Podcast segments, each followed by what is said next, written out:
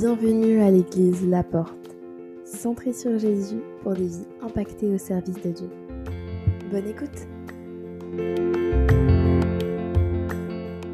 Voilà, sans plus tarder, euh, on va ouvrir euh, la parole de Dieu et euh, j'aimerais ce matin qu'on puisse continuer notre message sur vers la terre promise.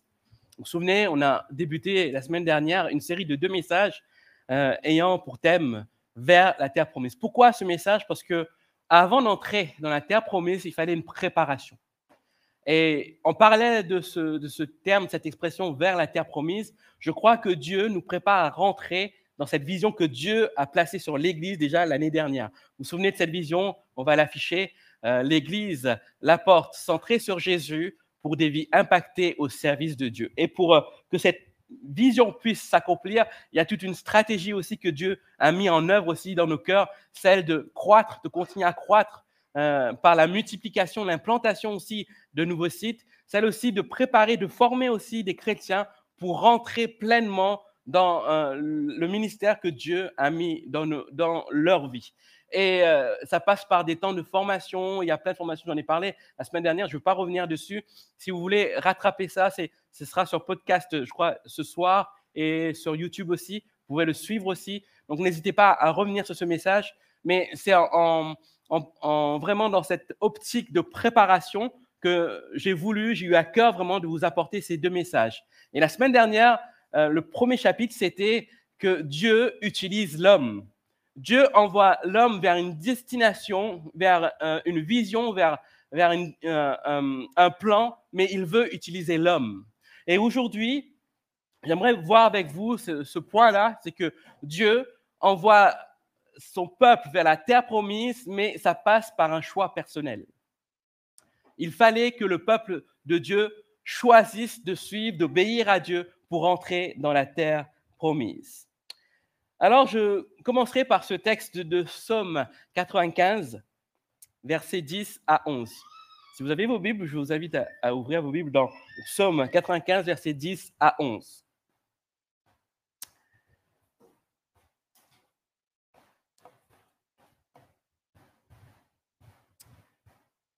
Pendant 40 ans, j'eus cette race ou cette génération en dégoût. Et je dis, c'est un peuple dont le cœur est égaré. Ils ne me connaissent pas. Ils ne connaissent pas mes voies. Aussi, je jurais dans ma colère, ils n'entreront pas dans mon repos. Amen. J'aimerais vous lire dans la version Semeur que j'ai, c'est un peu plus euh, euh, costaud. Pendant 40 ans, j'ai éprouvé du dégoût pour cette génération et j'ai dit alors, c'est un peuple égaré par son cœur qui ne fait aucun cas des voies que je lui prescris.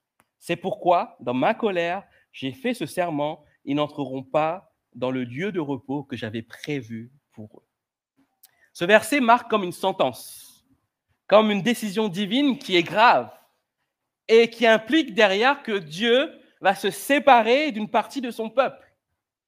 Et ce verset est en écho avec ce qui s'est passé euh, dans le peuple d'Israël. Vous savez, vous savez, à ce moment précis où Dieu dit à Moïse, envoie euh, une personne de chaque tribu espionner, voir un peu le pays de Canaan et revenir avec plein de bonnes nouvelles. Et alors que les douze viennent, dix d'entre eux font ce rapport. Oui, c'est très beau. Oui, on vient avec des raisins qui sont énormes, oui, c'est un vaste pays où on peut vraiment s'établir, mais, mais, il y a tellement de géants. On ne pourra pas y arriver. C'est trop dur. Euh, c'est impossible pour nous. Dix d'entre eux vont faire ce rapport-là. Tandis que deux autres, Josué et Caleb, vont dire, mais si Dieu est avec nous, assurément, on va y arriver. On va y arriver. Et quand on voit ce passage-là, le peuple de Dieu, à ce moment précis, va faire un choix. Ce choix d'écouter les dix autres et non les deux personnes qui, eux, voulaient suivre Dieu. Lorsqu'on regarde l'histoire du peuple d'Israël, tout a été une question de choix. Dès le début, dès que Dieu va parler à Moïse, il va lui dire d'aller vers le peuple d'Israël en Égypte. Et, et, Moïse va arriver là-bas, il va convoquer les responsables du peuple Et il va leur parler de la promesse de Dieu, va leur reparler de cette promesse et va leur dire Dieu veut vous délivrer. Et là, le premier choix que les responsables vont faire, ils vont être convaincus. Ils vont croire Moïse. Ils vont croire que Dieu a envoyé Moïse. Ça, c'est le premier choix qu'ils vont faire. Ensuite, au chapitre 6, un peu plus loin, Exode 6, verset 9, on voit qu'ils vont faire un autre choix. Alors que Pharaon décide de, sévir, de rendre un peu plus dur le travail euh, du peuple d'Israël, Moïse s'adresse au peuple et rappelle encore cette promesse-là. Que fait le peuple? Exode 6, verset 9, ils disent, ne l'écoutèrent pas, Moïse, parce qu'ils étaient démoralisés à cause de leur dur esclavage. Le deuxième choix qu'ils font, c'est de ne plus écouter Moïse. Premier choix, ils écoutent. Deuxième choix, ils n'écoutent plus. Ensuite, on va voir après que dans cette question de choix, il y avait un choix qui était déterminant pour leur vie. Lorsque Dieu envoya les dix plaies d'Égypte, la dernière plaie, vous savez, la mort des premiers-nés, Dieu dit à Moïse, il faut que le peuple d'Israël prenne euh, du sang de l'agneau et qu'il puisse le badigeonner tout autour des linteaux des portes. Sans cela, l'ange de la mort qui va passer, qui va pas voir de, sang sur les linteaux des portes, va rentrer et les premiers-nés vont mourir. Et là, il fallait qu'ils fassent un choix. Obéir à la parole de Dieu ou pas? Et là, c'était un choix déterminant parce que sinon, leur premier-né allait mourir. Et qu'est-ce qu'ils décidèrent? Ils décidèrent d'obéir. Normal. ils ont vu derrière que Dieu a opéré une œuvre de délivrance extraordinaire suite à cette action. Ensuite, l'autre choix aussi, c'est alors que Moïse est sur le mont Sinaï, qu'il attend les directives de Dieu et qu'il tarde à venir, le peuple, lui, s'impatiente. Au lieu d'attendre Moïse, qu'est-ce qu'ils font? Ils vont voir Aaron et ils disent, c'est pas notre Dieu, faisons un Dieu qui nous ressemble. Et là, qu'est-ce qu'ils vont faire comme choix? Ils vont fabriquer un veau d'or. Et ce qu'on peut voir aussi, et là je l'ai dit tout à l'heure, ils vont faire un autre choix avant d'entrer en terre promise, c'est celle d'écouter plutôt les dix autres que Josué et Caleb. Donc depuis le début, c'est une question de choix. Et Dieu nous appelle aussi, alors que Dieu met dans notre cœur, dans le cœur de l'Église, de rentrer dans une vision, de faire un choix. Et ce choix nous appartient individuellement. Je ne peux pas faire ce choix pour vous. Ce choix vous appartient et vous devez vous-même choisir d'obéir à Dieu, d'aller dans son plan ou de dire non, ça ne me concerne pas et je reste comme ça. Mais ce qu'on peut voir dans l'histoire du peuple d'Israël, c'est que ceux qui n'ont pas fait ce choix-là, Dieu les a rejetés. Pourquoi? Parce qu'ils ont désobéi à Dieu. Dieu apporte une importance à nous révéler son plan. Mais ce qu'il demande, c'est que lorsqu'on fait le choix de lui obéir, de croire, c'est d'aller jusqu'au bout et de ne pas désobéir. Le peuple d'Israël a voulu écouter Dieu, mais ne l'ont pas obéi. Et la sentence a été terrible pour eux. Ils avaient à faire un choix, mais ils ont fait ce choix de désobéir à Dieu. Et dans cette optique de rentrer dans cette terre promise, dans cette vision, Dieu nous demande de faire ce choix. Et Hébreu 3, 12, verset 13 nous met en garde face au mauvais choix qu'on peut faire. Ce verset nous dit, prenez garde, frères et sœurs, que personne parmi vous n'ait le cœur mauvais et incrédule au point de se détourner du Dieu vivant. Lorsqu'on lit ce texte d'Hébreu 3, 12, il fait référence à cet épisode du peuple d'Israël qui décidèrent de désobéir à Dieu. Je crois, bien aimé, que l'histoire du peuple d'Israël doit nous servir d'exemple. L'histoire du peuple d'Israël doit nous avertir, avant même que nous rentions dans ce que Dieu a prévu pour nous, c'est de dire, c'est mon choix, c'est ma volonté. Dieu ne va jamais me prendre par le col et m'obliger à rentrer dans son plan. Mais Dieu désire que nous prenions position. Et l'histoire du peuple d'Israël est là pour nous avertir sur des choses à ne pas faire, sur des attitudes à ne pas reproduire. Et je crois, au fond, dans le peuple, dans l'histoire du peuple d'Israël, c'est leur attitude qui les a fait désobéir à Dieu. C'est leur attitude qui les a éloignés du plan de Dieu. Et le texte nous dit que toute une génération va mourir au désert et ne verra pas la terre promise. Bien aimé, que nous soyons de cette génération qui voyons l'œuvre de Dieu s'accomplir. À la fois pour nous et à la fois aussi pour l'Église d'Apport. Amen. Mais pour cela, c'est notre choix. Pourquoi le peuple de Dieu À cause de leur attitude? Pourquoi ils n'ont pas obéi À cause de leur attitude? Et qu'est-ce qu'on peut apprendre sur leur attitude? La première chose, c'est que le peuple d'Israël n'est pas entré en terre promise parce qu'ils ne se sont jamais, jamais approprié la promesse de Dieu. Pourtant, depuis Abraham, en passant par Joseph puis Moïse, Dieu avait donné cette promesse à son peuple, qu'il allait leur donner un pays, le pays de Canaan. Et jusqu'à maintenant, jusqu'à peut-être jusqu'à euh, jusqu'à Joseph, cette espérance était dans leur cœur. Mais après Joseph, cette espérance commença à diminuer jusqu'à s'évaporer. Qu'est-ce qui se passa après Joseph? L'histoire nous dit que lorsque Joseph mourut, le peuple d'Israël fut réduit en esclavage. Et lorsqu'on regarde de plus près cet épisode-là, lorsque le peuple d'Israël entre en Égypte et lorsqu'il sort d'Égypte, il va s'écouler 430 ans. Vous vous rendez compte? 430 ans. Tu peux mettre la diapo suivante, s'il te plaît Je fais une petite frise pour que vous puissiez voir. Si on regarde d'après les, euh, les informations que nous avons sur les chronologies, on peut voir que le peuple d'Israël est entré en Égypte avec Joseph, est resté avec Joseph 70 ans jusqu'à sa mort, et après la mort de Joseph, ils ont attendu à peu près 300, voire 360 ans en esclavage avant d'en sortir. Ce n'est pas 430 ans d'esclavage, mais c'est environ 300 à 360 ans d'esclavage. Ça veut dire que pendant 70 ans, ils ont bénéficié de quoi? De la protection de Joseph. Et lorsque le peuple d'Israël s'installe en Égypte, ce n'est pas n'importe quel endroit. Il s'installe dans la partie qu'on appelle Gozen ou Goshen. Je suis désolé s'il y a des. Euh, je suis désolé Maggie si je, prononce mal. Gozen ou Goshen, peu importe. Mais c'est cette partie d'Égypte qui est fertile. C'est la meilleure partie d'Égypte.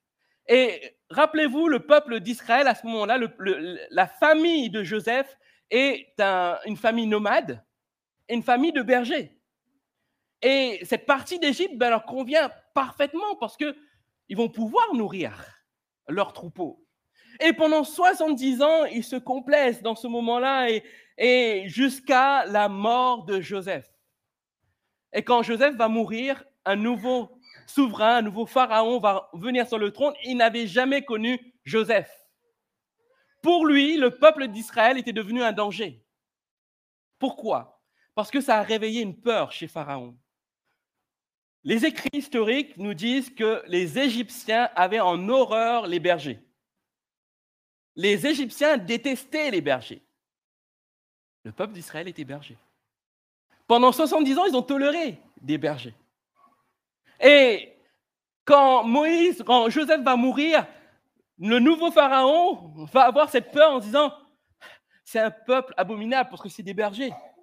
En plus de cela, ils sont en train de se reproduire exponentiellement, si on peut dire ça. Et bientôt, ils vont euh, nous dépasser. Il y a une peur, il y a une peur qui s'installe. Et là, il va mettre en place le joug pour le peuple d'Israël. Il va essayer de casser ça les empêcher de se reproduire, les empêcher de vivre pleinement. Mais on peut se dire, mais pourquoi le peuple d'Israël est resté comme cela? Pourquoi pendant 70 ans, ben, cette promesse était là, mais ils ne sont pas aspirés à plus? Je crois qu'il y a plusieurs causes qui sont possibles. La première cause, c'est que le peuple d'Israël a peut-être pensé que Goshen ou Gosen était la terre promise. C'était un pays d'abondance, un pays où ils étaient bien, un lieu où ils pouvaient vraiment euh, s'épanouir, eux et leur famille. Et pendant 70 ans, bah, écoutez, il y a des enfants qui vont naître. Pendant 70 ans, bah, il y a des gens qui vont mourir. Il y a une nouvelle culture qui va arriver. Vous savez, je suis, pour ceux qui ne me connaissent pas, je suis d'origine mauricienne. Je suis arrivé en France, j'avais 7 ans. Aujourd'hui, euh, je suis marié avec ma femme, euh, elle est d'origine malgache.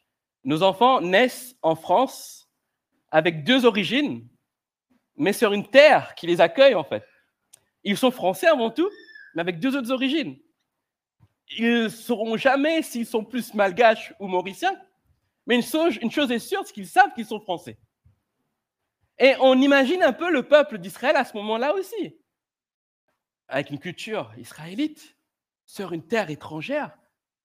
Il y en a qui vont commencer à parler égyptien. Il y en a qui vont commencer à avoir une culture égyptienne. Donc, ils s'approprient vraiment les lieux. Et à ce moment précis, ben, pour eux, naturellement, c'est peut-être la terre que Dieu a dit déjà à Abraham. Alors, ils se complaisent, ils se font du bien. Et, du coup, pas de panique, il peut rien arriver, c'est la terre promise. C'est la première raison. La deuxième raison, c'est que, vous avez dit, 430 ans, au moins quatre générations vont se succéder. J'ai dit la semaine dernière que déjà, avec euh, la Shoah, il y a des personnes qui, aujourd'hui, alors que ça fait moins de 100 ans qu'il y a eu la, la Shoah, qui disent que ça n'a jamais existé. Parce qu'il y a des générations qui sont succédées. Imaginez-vous 430 ans. 430 ans avec peut-être un vieillard qui, a, qui, passe le message de, de père en, fils, de, de, grand-père, parce que tout se faisait de, bouche à oreille à l'époque. Il n'y avait pas une Bible qui sortait et qui disait, ben voilà, euh, Dieu créa l'univers, ça se faisait de bouche à oreille. Et du coup, euh, ils se sont dit, mais cette histoire que mon père, mon grand-père, mon arrière-grand-père me racontent, est-ce que c'est vrai? Est-ce que c'est vrai? Peut-être du temps de Joseph. Mais là, ma souffrance, ce que je vis actuellement en Égypte, c'est quelque chose de pénible. Ben, pour moi, c'est plus une réalité. Du coup, ben, ils ne s'approprient pas. Ils ne s'approprient pas la promesse de Dieu parce que c'est loin pour eux. Ensuite, l'autre raison, c'est peut-être le fait qu'ils se sont résignés. Ils se sont résignés à ce qu'ils vivaient en fait, en se disant, ben, ça fait des années que l'on souffre. Mon père a souffert, mon grand-père a souffert, mon arrière-grand-père a souffert et mon fils qui me suit va, souffrir. À quoi bon lutter? À quoi bon espérer autre chose? Donc, je me résigne à cela, en fait. Ma vie est faite comme cela. Et tout cela, toutes ces raisons cumulées, font en sorte que le peuple d'Israël ne pouvait pas s'approprier cette promesse de Dieu. Lorsque Moïse vient les voir, la seule chose qui, euh, qui vient dans leur tête, c'est le fait de se dire, il y a quelqu'un qui va nous sortir de ce temps d'esclavage, nous délivrer de cette souffrance. Mais à aucun moment, ils vont penser que Dieu a prévu ce pays promis pour eux. Et du coup, quand, lorsque Dieu les sort d'Égypte, ils sont soulagés. Mais c'est ce qu'ils espèrent maintenant, c'est qu'ils reprennent une vie normale en fait. Alors quand Moïse leur dit, on va aller tel endroit, Dieu va vous dire ceci, euh, il y a une terre promise, etc. Je suis sûr qu'ils sont en train de se dire, mais ouais, bah, parle si tu veux. C'est un peu comme ça qu'ils ont raison. Bon, j'ai pas, pas là à cette époque, j'imagine, hein d'accord? J'ai que 40 ans, hein, je vous soulage. Euh, mais euh, c'est pour vous dire que derrière le peuple d'Israël, à un moment donné, ne pouvait plus voir cette promesse-là. Mais est-ce que la réaction du peuple d'Israël ne vous rappelle pas des fois notre réaction? Lorsque nous sommes dans la souffrance, nous sommes dans les épreuves les plus dures, ce qu'on attend le plus, c'est d'être délivré, d'être, d'être séparé de ça, n'est-ce pas? Peut-être que moi alors. On attend ça avec impatience et lorsque Dieu opère une œuvre surnaturelle dans notre vie, on est content, on est heureux. Et notre histoire s'arrête là avec Dieu. Alors que Dieu, lui, il prévoit la terre promise. Mais on ne regarde pas la terre promise parce que nous, on s'est focalisé seulement sur notre souffrance. Notre souffrance arrêtée, mais on se dit, OK, Dieu nous a libérés. Maintenant, c'est bon, je, je vis ma vie. Et on se retrouve avec des chrétiens qui, pendant des années, n'évoluent pas, ne sont pas épanouis avec Dieu parce qu'ils n'ont pas connaissance de ce que Dieu a prévu pour eux, ou ils refusent d'écouter ce que Dieu a prévu pour eux. Je crois, bien aimé, que Dieu euh, nous a tous fait pareil. Dieu n'a jamais choisi euh, des chrétiens pour souffrir et des chrétiens pour vivre de manière épanouie. Dieu a la même destination pour nous. Il nous, il nous veut des projets de paix et non de malheur. Il veut nous donner un avenir et de l'espérance. Et c'est pour chacun d'entre nous, bien-aimés. Mais notre objectif, c'est de tendre à cela.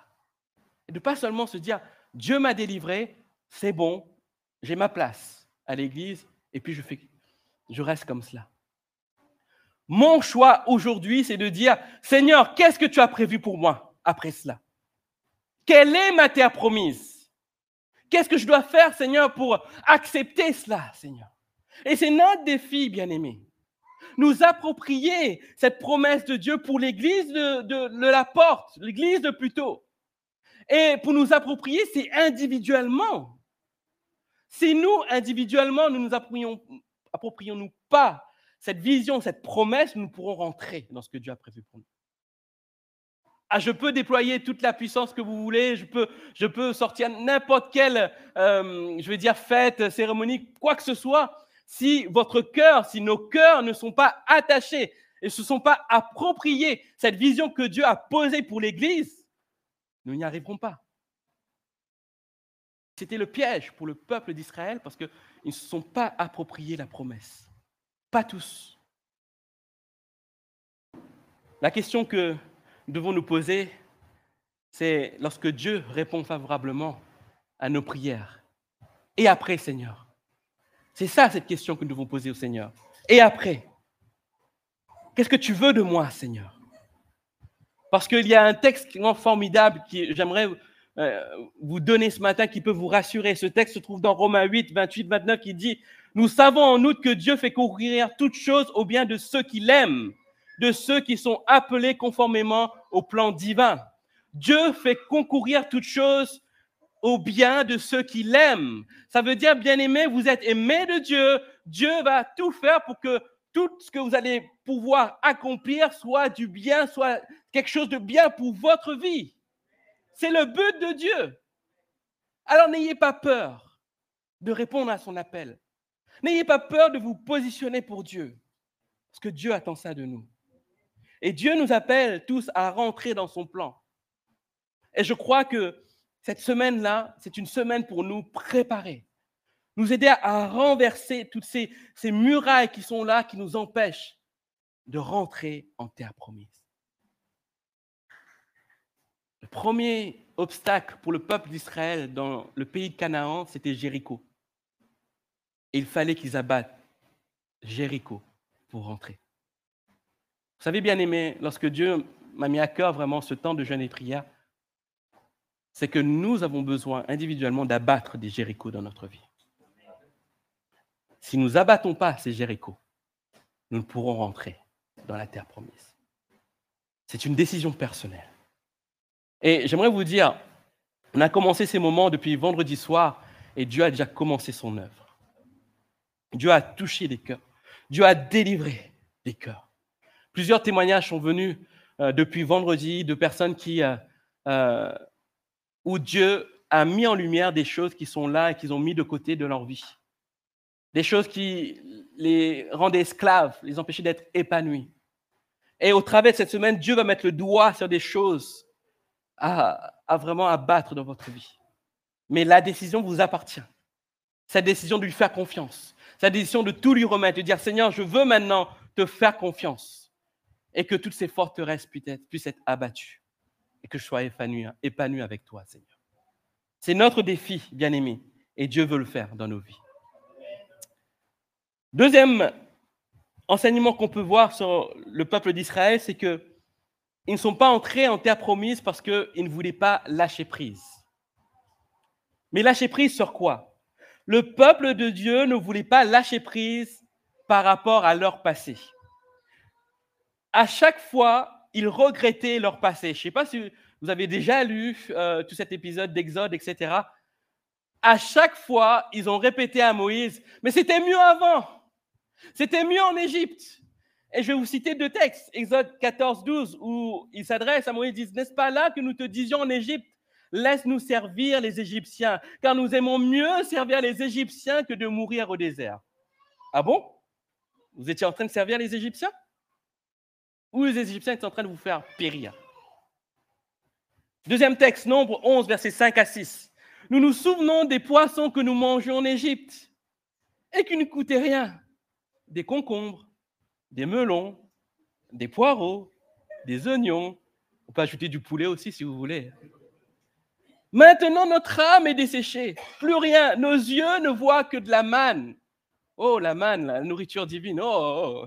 c'est pas bon. Moi, je veux du poulet. Rendez-vous compte, ils étaient attachés à leur passé. Et ils avaient un syndrome qu'on appelle le syndrome de Stockholm. Vous savez, lorsque la victime commence à avoir de l'empathie envers son, geôlier. Et c'est ce qu'ils ont là, en fait. Oh, mais euh, on voulait servir les Égyptiens. Oh, mais c'était mieux avant, on mangeait à notre faim, etc. Quand on voit cela, on voit un attachement, comme un lien comme ça avec leur passé. Et à cause de cela, bien aimés, ça les a empêchés de rentrer dans ce que Dieu a prévu pour eux. Malgré pourtant que Dieu leur a donné la victoire sur leurs ennemis, que Dieu leur a montré qu'il était plus grand et capable de pourvoir à leurs besoins, ils restèrent focus sur leur passé. Oh, moi, j'aimerais bien tous les matins, en me levant, mettre juste l'assiette sur la table et dire Seigneur, envoie la manne, Seigneur. Oh, j'aimerais bien. Envie de caille, Seigneur. Des cailles, s'il te plaît. Déjà rôtis. Assaisonne-les bien aussi, Seigneur. Moi, j'aime bien quand c'est épicé avec un peu de piment, Seigneur. Ça serait top, n'est-ce pas? Ça serait top. Mais Dieu penserait à vous aussi si vous n'aimez pas épicé. Ça serait tellement top. Et vous savez que la manne avait tout ce qui était nécessaire pour le corps humain, tous les nutriments, toutes les vitamines, tout ce qu'il fallait pour que euh, la nourriture soit équilibrée en fait. Mais malgré l'œuvre surnaturelle de Dieu, leurs yeux étaient bouchés. C'est dingue. Dieu les fait sortir d'Égypte de manière surnaturelle. Il envoie des plaies. Il ouvre une mer en deux. Malgré ça, oh, l'Égypte me manque. J'étais bien. Les concombres, etc., etc. C'est fou quand même. C'est fou. Leur attachement au passé les a empêchés de voir l'avenir qui était en Dieu. Ils n'avaient jamais lâché prise sur leur ancienne vie. Ce choix a empêché le peuple de reconnaître la puissance de Dieu jusqu'à même les conduire jusqu'à la mort. À cause de cette attitude, il leur était impossible d'avoir confiance en Dieu. Dieu n'était pas identifié comme leur Seigneur, mais plutôt comme leur Sauveur. Je me souviens, et je, sais, je crois qu'il est là, oui, il est là. Je ne vais pas le, montrer du doigt, mais la semaine dernière, on avait les entretiens avec les, euh, les, futurs baptisés. Et un entretien m'a marqué, en fait, parce qu'un jeune qui se disait, mais je ne suis pas prêt. Pour moi, aujourd'hui, euh, Dieu est mon sauveur, mais il n'est pas mon Seigneur. J'étais choqué, je dis, mais quelle maturité Il voulait que Dieu soit son Seigneur. Et je disais, mais tu es prêt en fait mais tu te mets une, pression énorme. Parce que Dieu veut être le Seigneur simplement de ta vie. Mais pas que tu sois un Hercule de la Bible, en fait. Et pour le peuple d'Israël, le peuple d'Israël voyait en Dieu seulement un sauveur. Un Dieu qui les a arrachés de l'esclavage, mais pas leur Seigneur. Parce que si c'était leur Seigneur, mais ils ne regarderaient pas leur passé. Ils seraient focus sur leur Seigneur. Ils seraient focus sur un Dieu capable de les emmener plus loin. Et cet attachement au passé les empêchait de voir en Dieu ce Dieu qui avait quelque chose de bien pour eux, un avenir fait d'espérance. Dans Luc chapitre 9, verset 62, Jésus va dire à un de ses disciples qui voulait retarder son engagement envers lui, il va lui dire ceci, celui qui regarde derrière lui au moment où il se met à labourer avec sa charrue n'est pas prêt pour le royaume de Dieu. Tu peux mettre la version 8 euh, secondes, s'il te plaît? Luc 9, verset 62.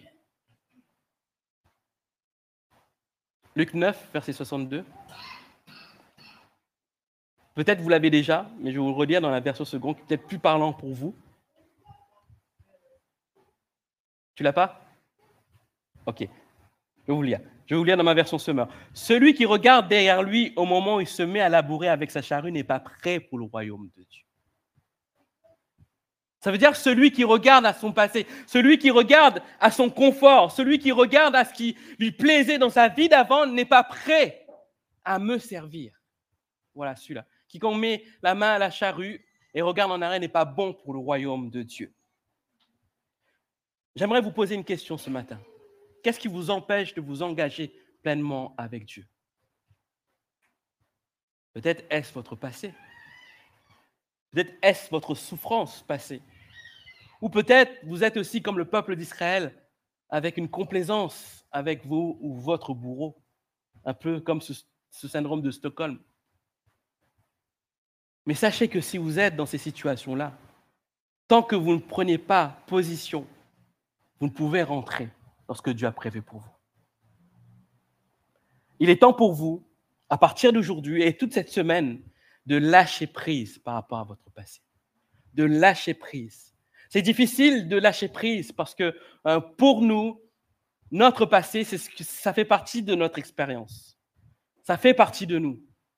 Et c'est comme quelque chose que nous connaissons dans les moindres détails. Même nos souffrances, dans les moindres détails, on les connaît. Et s'en séparer, c'est comme si on enlève quelque chose de nous. Mais Dieu te demande aujourd'hui de ne pas t'attacher à cela et de lui faire confiance. Le meilleur est devant toi. Le meilleur est devant toi. Tu voulais le poulet, il y a le canard qui t'attend. Juste euh, pour ceux qui ont faim. Il est temps de lâcher prise avec le passé.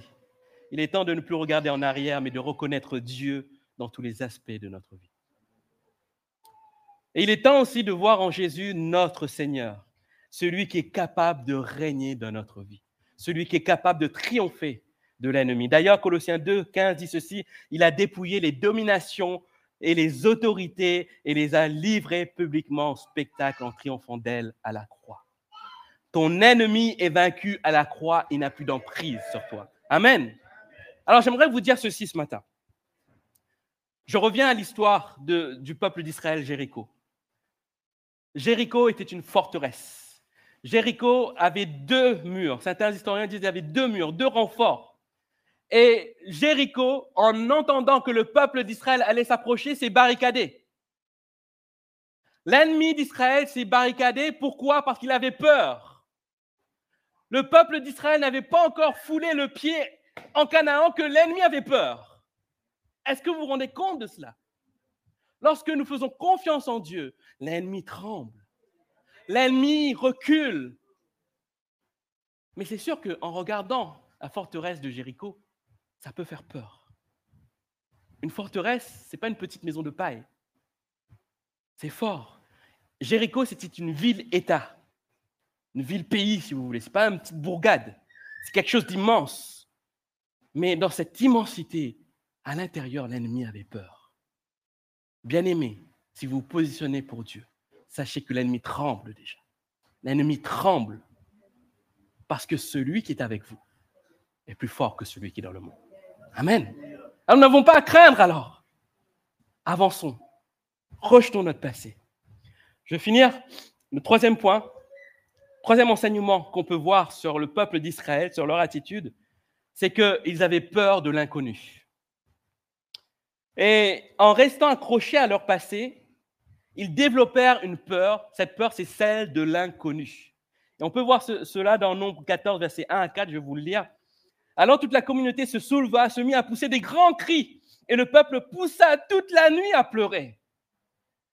Tous les Israélites critiquèrent Moïse et Aaron, et toute la communauté leur dit, si seulement nous étions morts en Égypte, ou du moins dans ce désert, pourquoi l'Éternel veut-il nous mener dans ce pays-là pour nous y faire massacrer par l'épée tandis que nos enfants et nos femmes deviendront la proie de nos ennemis? Ne ferons-nous pas mieux de retourner en Égypte? Et ils se dirent l'un à l'autre, nommons un chef et retournons en Égypte. En restant accrochés à leur passé, ils ont eu peur de l'inconnu. Parce que pour eux, tout cela, c'était de l'inconnu. Jusqu'à présent, ils n'ont jamais combattu de géants. Mais vous savez, lorsqu'on regarde de plus près l'histoire, les recherches archéologiques, ce n'était pas tellement des grands géants, hein, d'accord? Vous n'avez pas en face de vous des, géants verts. Hein. C'était des, hommes qui faisaient 2 mètres, 2 mètres 10. C'est grand, mais ce pas non plus des géants. Ce n'est pas des géants de 14 mètres de haut, 15 mètres de haut. Mais pourtant, pour eux, ils les voyaient comme immenses.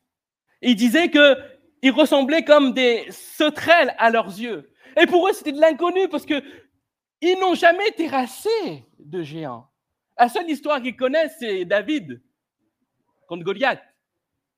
Ils se disent, mais David, il était vaillant, il avait sa fronde, mais est-ce qu'on va tous pouvoir prendre notre fronde et, attaquer les géants qui sont là? Mais ils sont, nombreux, c'est trop, c'est impossible. C'était de l'inconnu, l'inconnu leur a fait peur. Alors qu'ils sont au bout de leur périple, Dieu leur demande d'aller là-bas quand même. La seule obstacle à l'entrée était vraiment de vaincre ces géants. Qu'est-ce qu'ils firent? Ils prirent peur et refusèrent d'entrer dans le pays promis. Écoutez-moi ce matin. Alors que la sentence de Dieu tombe, c'est le texte que nous avons lu en introduction, juste cette génération en dégoût. Ils n'entreront pas dans le lieu de repos. Alors qu'ils entendent que Dieu les a rejetés, ils, ont peur. Alors ils se disent l'un à l'autre, allez, on va y aller quand même, on va aller en, terre promise. Et ils vont rentrer en terre promise, ils vont se faire massacrer. Pourquoi? Parce que Dieu n'était pas avec eux. Dieu te donne un rendez-vous divin. Si tu rates ce rendez-vous, tu vas croire que tu fais les choses pour Dieu, mais Dieu n'est pas avec toi. Ne rate pas le rendez-vous divin. Ces hommes-là ont raté le rendez-vous divin. Bien aimé, je pense que, je crois fermement que Dieu s'attendait à un effort de la part du peuple d'Israël croire qu'il pouvait avoir la victoire avec les géants, mais avec l'aide de Dieu. Je crois une chose, bien aimé, c'est que dans l'action de Dieu, il y a deux choses importantes. Il y a l'action invisible, unique, personnelle, surnaturelle de Dieu. Il y a aussi l'action de Dieu en nous utilisant. Et lorsqu'on voit l'histoire du peuple d'Israël, Dieu a œuvré de manière unique, personnelle, surnaturelle, en les délivrant du peuple, d'Égypte, en, ouvrant la mer en deux, en, en faisant tomber la main du ciel. C'était l'œuvre surnaturelle de Dieu pour le peuple d'Israël. Maintenant, il fallait qu'il œuvre en utilisant le peuple d'Israël. Parce que Dieu, il aurait pu œuvrer autrement avec les géants. Et je pense que c'est ce que pensait le peuple d'Israël. Ils se sont dit, c'est tranquille, c'est pépère. Dieu a été avec nous, il a tout fait. Nous, on n'a plus qu'à faire. On va poser le pied en, Canaan et les géants vont tomber. Mais ce n'était pas le plan de Dieu. Dieu voulait les utiliser. Dieu voulait qu'ils soient des outils puissants entre ses mains et qu'ils voient que face aux géants qui sont devant eux, Dieu est avec eux et Dieu va les permettre de combattre ces géants-là. Mais eux n'ont pas vu cela. Pourquoi? Parce qu'ils avaient peur de quelque chose qu'ils ne connaissaient pas. Dans Jean 16, verset 32-33, Jésus va dire à ses disciples, L'heure vient, et elle est déjà venue, où vous serez dispersés chacun de son côté, où vous me laisserez seul, mais je ne suis pas seul puisque le Père est avec moi. Il fallait que je vous dise aussi cela afin que vous trouviez la paix en moi. Dans le monde, vous aurez à souffrir bien des afflictions, mais courage, moi j'ai vaincu le monde. Lorsque Jésus donne ces paroles à ses disciples, c'est de l'inconnu pour eux. Ils font face à un Messie qui leur dit, vous allez souffrir, vous allez être seuls, vous allez me laisser seul, mais Dieu est avec moi. Et j'ai vaincu le monde. Le défi pour les disciples à ce moment-là, c'était le même défi que le peuple d'Israël, croire dans l'inconnu, croire que les seules paroles de Jésus vont les mener de victoire en victoire. Et heureusement qu'ils ont cru parce qu'on ne serait pas là, n'est-ce pas? Ils ne seraient pas parcourus, ils n'auraient pas parcouru le monde pour annoncer l'évangile. Et on ne serait pas là aujourd'hui. Mais ils l'ont fait. Ils ont cru dans l'inconnu parce qu'ils savaient que Jésus serait avec eux. Bien aimé, lorsque Dieu nous emmène vers notre terre promise, il y a toujours de l'inconnu. Et cet inconnu peut nous faire peur. Cet inconnu peut nous stopper cet inconnu peut nous empêcher d'avancer. Et cet inconnu peut être humainement compréhensible. Comprenez? Pouvez voir un géant devant vous et ce géant peut être tellement terrassant que vous êtes tremblant, même, euh, euh, je veux dire, euh, bloqué, faire du surplace. C'est compréhensible. Mais c'est un inconnu que Dieu veut faire, veut abattre devant vous avec son aide. Je disais la dernière fois que c'est un inconnu connu de Dieu. Lorsque l'inconnu est connu de Dieu, nous n'avons rien à craindre. Dieu est dans l'affaire. Pour nous, c'est inconnu, mais pour Dieu, c'est connu. Et Dieu savait où il menait son peuple, mais le peuple n'a pas écouté. Dans cette stratégie de croissance par la multiplication, il y a bien d'inconnus que nous devons affronter. Des géants qui peuvent être là devant nous, qui peuvent être identifiés. Les finances peuvent être des géants, vous savez.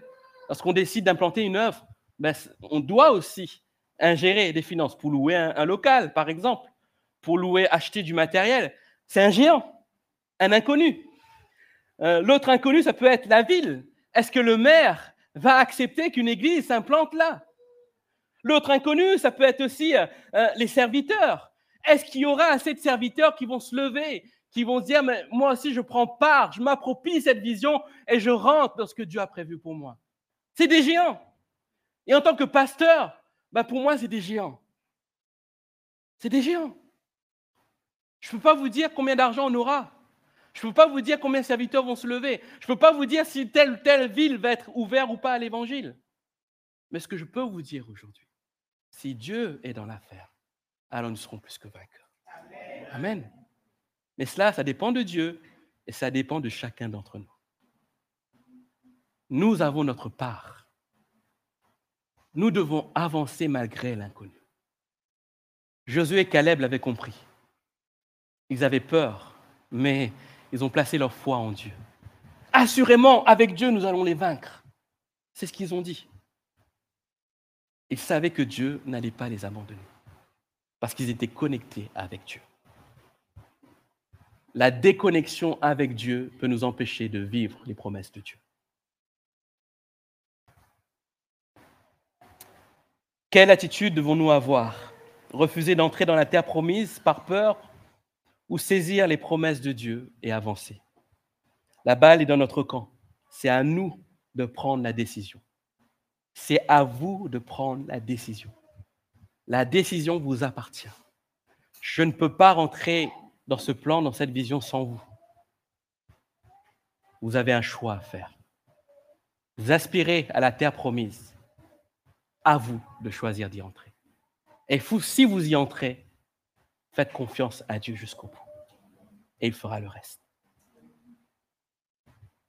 En conclusion, juste vous dire que la terre promise fut une destination divine pour le peuple d'Israël. Parce qu'elle fut prononcée par Dieu. C'est une promesse divine. Et lorsque Dieu donne une promesse, il ne se rétracte jamais. Notre promesse à nous, c'est cette vision que Dieu a déposée sur notre cœur. Celle d'une église centrée sur Jésus. Celle d'une église qui va impacter des vies et qui vont être au service de Dieu. Je l'avais dit la semaine dernière, pour que les vies soient impactées, il faut que nous soyons impactés avant toute chose. Comme Jésus disait, un aveugle ne peut conduire un aveugle. Si notre vie est bloquée nous-mêmes, nous pouvons, nous ne pouvons plutôt emmener d'autres personnes à être changées, à être débloquées. C'est une décision personnelle. La balle est dans notre camp, bien-aimé. À nous de faire ce choix. À nous de dire, je crois aux promesses de Dieu et je veux avancer. Je crois que Dieu peut nous utiliser. Je crois que Dieu peut nous utiliser et utiliser des personnes ordinaires pour faire de l'extraordinaire. Devons choisir d'aller jusqu'au bout et éviter toute attitude qui nous éloignerait de sa promesse. Alors je terminerai par la prière. Je vous inviterai à fermer vos yeux ce matin. Et j'aimerais juste inviter celui ou celle qui euh, a été touché par ce message, qui prend conscience qu'il a une décision à prendre. Ce choix de faire confiance, une confiance absolue en son Dieu, malgré ce qu'il traverse, malgré ce qu'il vit. Croire que Dieu est capable de l'extraire de son Égypte et de l'emmener vers ce pays promis. Si tu as été touché par cette parole ce matin, lève-toi de ta place je prierai pour toi. Je t'inviterai pas à venir devant, mais juste te lever de ta place et je prierai pour toi. Sache qu'en levant de ta place, te levant de ta place, c'est un choix que tu prends, une décision que tu prends. Pas vis-à-vis de moi, vis-à-vis de Dieu. En disant, Seigneur, même si l'inconnu me fait peur, moi, je veux avoir confiance en toi. Je veux croire que tu es ce Dieu capable d'agir et d'œuvrer dans ma vie. Je crois que tu peux m'utiliser, Seigneur. Parce que, au-delà de faire le surnaturel, tu veux aussi faire du surnaturel au travers de moi. Alors fais ton œuvre, Jésus. la dernière fois, si tu as été touché par ce message, lève-toi de ta place et je prierai pour toi. Jésus, je veux te remercier pour cette parole. Et je te remercie, Seigneur, parce que cette parole est certaine. Elle est vraie. Elle nous a touchés encore ce matin. Seigneur, avec cette perspective, Seigneur, de, euh, cette euh, vision, Seigneur, nous voulons, Seigneur, nous préparer. En sachant que tu veux utiliser, Seigneur, chacun d'entre nous, hommes et femmes. Et que, Seigneur Jésus, euh, tu veux aussi que nous nous préparions aussi à faire ce choix d'accepter, Seigneur, de rentrer dans ce pays promis. Seigneur, je te prie, Seigneur Jésus, d'enlever toute peur, toute crainte, tout doute de la vie de mes frères et sœurs. Qu'ils puissent vraiment, Seigneur, avoir confiance, une confiance absolue en toi ce Dieu capable de les toucher, capable, Seigneur, d'intervenir dans leur vie, capable, Seigneur Jésus, d'agir surnaturellement. Seigneur, merci, Seigneur, de les bénir. Merci, Seigneur, de faire ton œuvre. Seigneur, qu'à partir de ce jour, marque un jour, Seigneur, nouveau dans leur vie. Un jour, Seigneur, dans lequel ils ne seront plus influencés par leur passé, mais par cet avenir qui est avec eux, avec toi qui est inclus dedans, Seigneur. Merci pour ton œuvre, Jésus. À toi seul la gloire. Amen.